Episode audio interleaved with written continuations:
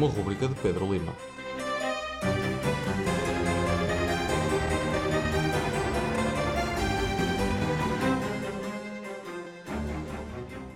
Sejam bem-vindos ao primeiro no OS, uma rubrica do Press Start na RUC.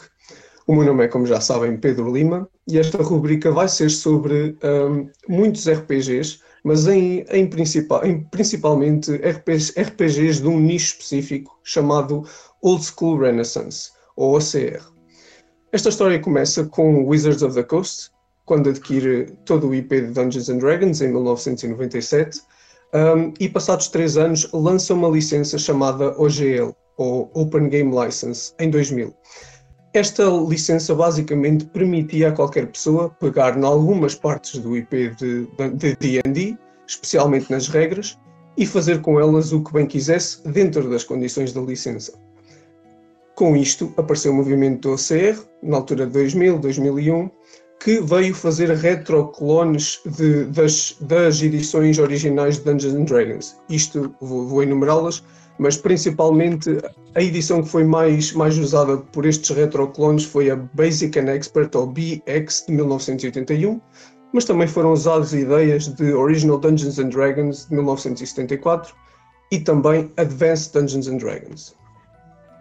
Estes retroclones têm muitos nomes, muitas edições, mas alguns, alguns nomes especiais incluem Dungeon Crawl Classics 2003 e Swords and Wizardry, dos quais há muitas versões, uma das mais conhecidas, a White Box, que saiu em 2008. Mas, mas pois bem, o OCR é esta coisa da Old School Renaissance, estes retroclones, um, e começou sim a ser desenvolvido por aí, mas mais tarde um, começou também a ganhar uma, começou a ganhar a ideia de movimento de como se, como se jogar D&D, ou seja, não era apenas a ideia de voltar às edições antigas e tinha as suas próprias marcas estilísticas. A primeira delas é a Rulings Over Rules. O que é que isto quer dizer? Na altura em que uh, o OCR aparece, o D&D estava na sua terceira edição e a terceira edição foi marcada muito por haver um grande bloating, um, um grande crescimento na quantidade de regras que haviam para o jogo. E estas regras vieram a tirar muito à liberdade do DM de fazer as rulings que quisesse, um, sem que houvesse, pronto, pois aqui começou também a haver aquele, o tal conhecido arquetipo de Dungeons and Dragons, o Rules Lawyer, que é a pessoa que debate muito sobre as regras do D&D e aparece com a terceira edição. O OCR vem um bocadinho combater esta ideia de que é preciso muitas regras, com a ideia de simplificar, claro que fazendo os primeiros seus retroclones, mas a ideia começa a destilar-se só para simplificar as regras, para deixar o DM fazer rulings específicas quando elas têm que ser feitas. Eu vou dar um exemplo, até agora na quinta edição, vocês vão ver um item qualquer e o item vai ter as descrições tintim por tintim do que é que é permitido fazer. E não é, não é usual uma pessoa que joga D&D uh, quinta edição usar o item com outro propósito implícito. É simplesmente o que está lá, é o que é permitido. No OCR, a ideia é um bocado ao contrário, é eu vou pegar no nome, vou pegar no que está implícito e posso fazer com o item aquilo que eu quiser. É óbvio que depois existem, uh, existem jogos e jogos mas, e, e diferenças, mas esta é um bocadinho a primeira marca estilística. A segunda vem muito porque vem, vem muito do, de, lá está como resposta à nova escola e aparece porque havia muitas habilidades. E isto aconteceu na terceira edição também porque, uh, com muitas regras, os designers tinham muita coisa para brincar em termos de mecânicas. Muitas condições, tudo mais, fez-se muitas habilidades. E as personagens de D&D começaram a ganhar um character sheet cheio de coisas. E depois os jogadores, com, estas, com esta lista de coisas que podiam fazer, começaram a perder um bocadinho a ideia de fazer o roleplay, a ideia de fazer o vou decidir o que é que vou fazer, porque tenho uma infinidade de decisões para tomar, e começaram a pensar só nas habilidades que eu tenho para, para usar. Claro que uh, isto é uma, uma, opinião e existem muitas maneiras de contra, contratuar isto, mas o OCR vem como resposta e dizer que não é preciso dar tantas habilidades às personagens, que, que quanto menos habilidades se tem, mais, um, mais, mais liberdade há para o jogador pensar um bocadinho fora da caixa. Com isto vem a terceira marca estilística, que é muito simplesmente fuck game balance.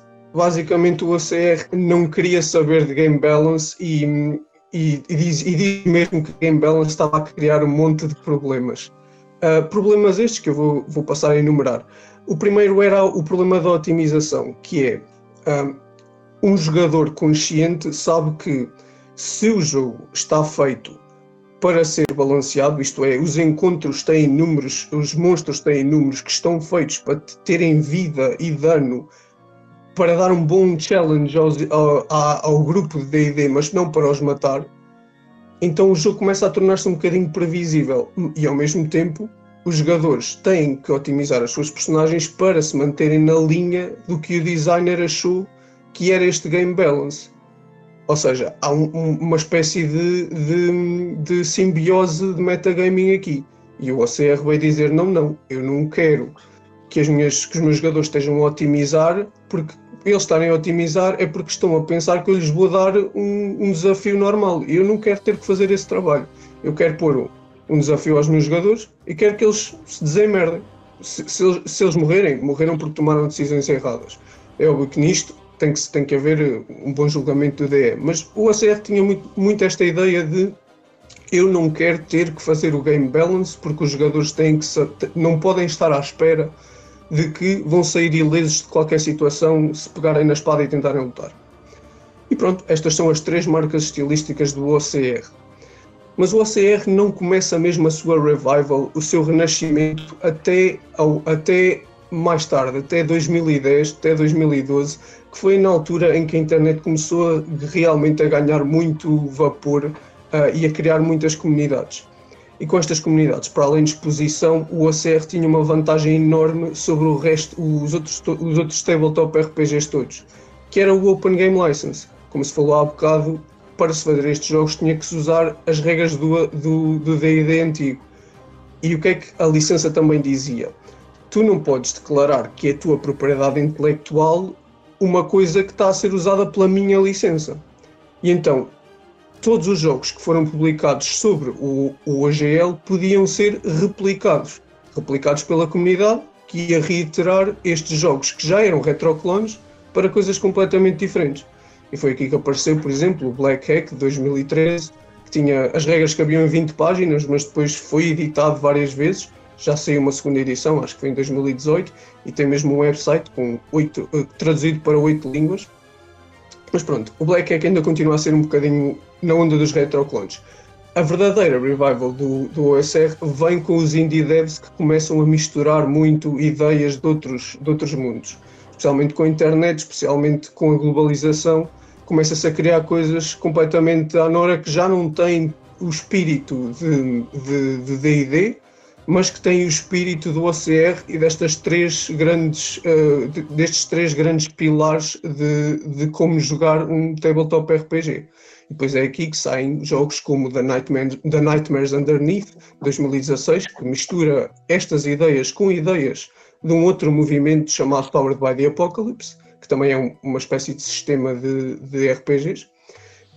E uh, outros jogos, por exemplo, 2020, um jogo que ganhou grande popularidade e, e, e subiu ao mainstream mesmo, uh, chamado Morkborg, e, e, ganhou imensos prémios, foi objeto de estudo mesmo por, um, por universidades uh, de design, porque o próprio jogo estava feito de uma maneira uh, impecável, tanto em design, tanto em estética como em forma.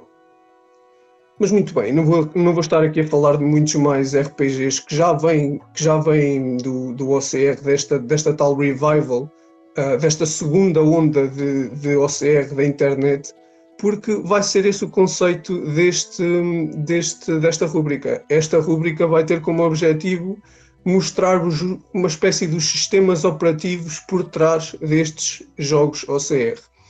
Para a semana, um, o, o jogo que eu escolhi é o primeiro RPG da OCR que um, eu fui exposto também, chama-se Into the Odd e saiu em 2015, feito por Donald McDowell. E pronto, continuei na companhia de Press Start na Rádio Universidade de Coimbra. Daqui Pedro Lima, obrigado.